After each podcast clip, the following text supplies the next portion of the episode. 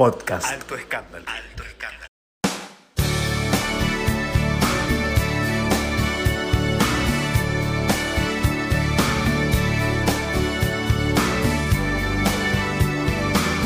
Seguimos navegando nuestro podcast de alto escándalo, dentro del marco también de los 100 años de la radio que se van a cumplir este 27 de agosto, 100 años de la radio, un siglo de radio y me encanta, me encanta presentarla a ella porque es una gran locutora, una de las grandes, grandes locutoras que tiene la Argentina. Toda la radiofonía argentina la recibimos a Claudia Fasolo. Claudita, Claudita para los amigos, me encanta tenerte en el podcast de Alto Escándalo. Dueña de una voz súper, súper sensual. Es la sensualidad reflejada en el micrófono. Me encanta, me encanta. Claudia, me encantaría preguntarte cómo elegiste, cómo elegiste ser locutora, de dónde viene esa pasión por la locución, cómo te decidiste estudiar ser locutora, ¿no? ¡Wow! Patito, con todo lo que te quiero, con todo lo que te respeto, lo que te amo. ¡Qué maravilla todo lo que dijiste! Porque primero me quedé tildada, viste que yo, cuando escuchaba lo del 27 de agosto, dije, yo no estuve. Se cumplen 100 años, pero yo no estuve. Acá estoy, acá estoy feliz que me hayas convocado para mostrar un poquito qué es lo que hacemos en el mundo de la radio. Muy poca gente sabe cómo, cómo fue que me gustó ser locutora, porque amo. Estuve más tiempo atrás de un micrófono que toda mi vida con alguien. Es increíble, es increíble. Pues es que yo iba a un colegio que amé mucho, que por suerte mis padres me anotaron desde jardín de infantes y e hicimos primaria, secundaria. Digo hicimos porque tenemos un grupo del Instituto Bernier que, seguimos juntos y pegados, es increíble. Y en ese colegio había un director al cual siempre amaré y respetaré por los siglos de los siglos, llamado Luis Veronelli, que cuando yo me recibí y fui directo a estudiar psicología, un día voy a visitarlo al colegio con otras dos compañeras y se enoja, pero se enoja mal. Y me dice, pero ¿cómo vos tenés que ser locutora? Si siempre lo que hiciste fue leer, interpretar, porque siempre hacía todo, me encantaba. Y le dije, bueno, ¿y qué hay que hacer? Ser locutor. ¿Y qué es ser locutor? Yo lo único que me acordaba era lo que escuchaba mi papá en la radio. Soy un caso atípico totalmente, porque en realidad a los 16 años y después que me dijo esto el señor Luis, empecé a enamorarme de la radio. Él me buscó a ver dónde podía estudiar, llamó al ISER, no podía por mi edad, me consiguió lo del COSAL, dije, bueno, voy a estudiar a COSAL, me inscribí en el COSAL inmediatamente y cuando me dieron la primera tanda, el primer aviso publicitario, la primera noticia, dije, wow, ¿qué es esto? Y ahí me enamoré perdidamente. Dentro de tus trabajos te desempeñaste en la radio, horas, horas y horas de radio. Además trabajaste en la televisión, seguís trabajando y trabajás con gente súper famosa, grosos, como es el caso de Susana Jiménez, Santiago del Moro. Me gustaría que nos cuentes eh, cómo es trabajar con gente tan grande, ¿no? Porque son gente que realmente son muy populares y vos tenés un, buen desempeño dentro de sus programas. Me gustaría que nos cuentes cómo es el trato, cómo, cómo son ellos con vos. Trabajar con Susana Jiménez y con Santiago del Moro para mí es un privilegio que me dio la vida, un premio, un premio maravilloso. Cuando me llaman la primera vez para trabajar con Susana, que fue el Negro Moyano, hace muchos años, eh, que fue cuando todavía no se ponía locutor o locutora en off en televisión y bueno, a partir de ese momento hubo que poner. Y fue de pronto la mina que estaba todos los días en mi casa, que mi madre amaba, que mi abuela amaba, que todos amaban en mi familia y que yo idolatraba, me llamara.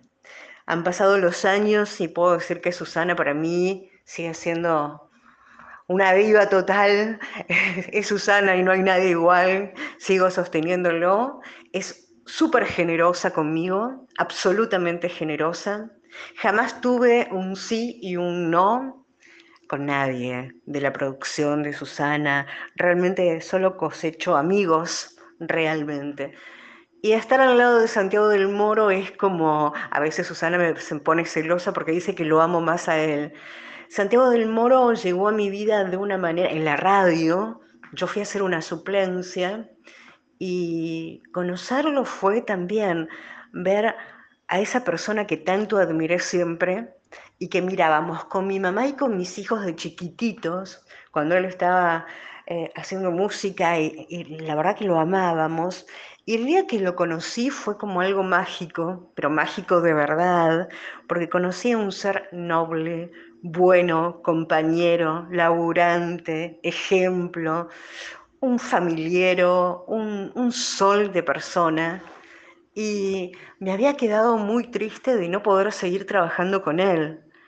Y de golpe, cuando yo casi abandono todo y me voy a vivir al sur, me llaman por teléfono y era, me emociono, y era que Santiago había pedido tenerme en el programa de la tele junto a él. Y la verdad que mi vida es un antes y un después. Lo amo como si fuera alguien más de mi familia. Y para cerrar, Claudita, me gustaría que me cuentes cómo ves a la radio. ¿Cómo ves a la radio de aquí en adelante? Estamos a, días de cumplir 100 años de radio.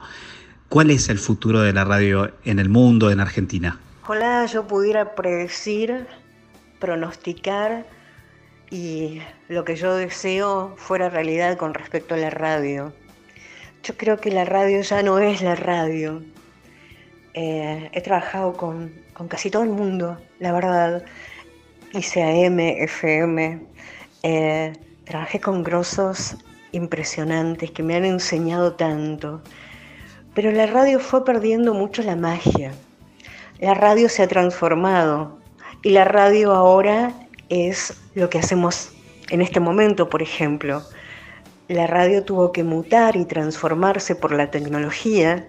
Entonces, si queremos que la radio vuelva a ser como fue, es muy difícil, porque es difícil, ya la tecnología nos ganó, como, como se decía, lo único que avanza con el tiempo es la tecnología, lo decía Luca Prodan cuando estaba en Sumo, y es verdad, lo único que avanza con el tiempo es la tecnología, así que tendremos que ayornarnos a la nueva radio. Y hay muchos defensores acérrimos que hacen radio todos los días y una radio maravillosa. Para ellos, chapó para vos también. Pasó por nuestro podcast Claudia Fasolo, Claudita, una de las voces más sensuales de la República Argentina, una gran locutora, una genia. Gracias por compartir este momento con todos nuestros escuchas. La agradecida soy yo, me encantó, me encantó estar acá. Te agradezco muchísimo, muchísimo. Gracias porque sos un gran laburante del medio. Así que, porque sigamos teniendo mucho trabajo, paz, dignidad y felicidad. Gracias Pato y gracias Alto Escándalo, porque allí me informo todo el tiempo. Chao, un beso a toda la gente que te sigue y a toda la gente que te descubre cada día. Un beso para todos. Gracias.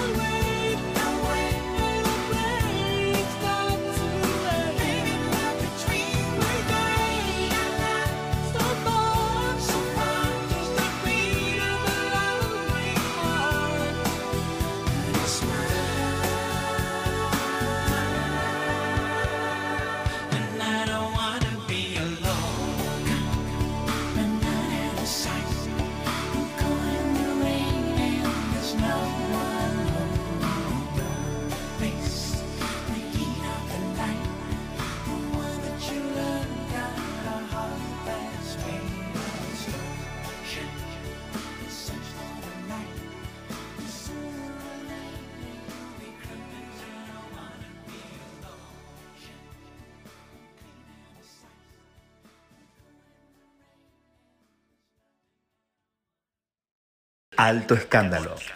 Alto escándalo. Podcast.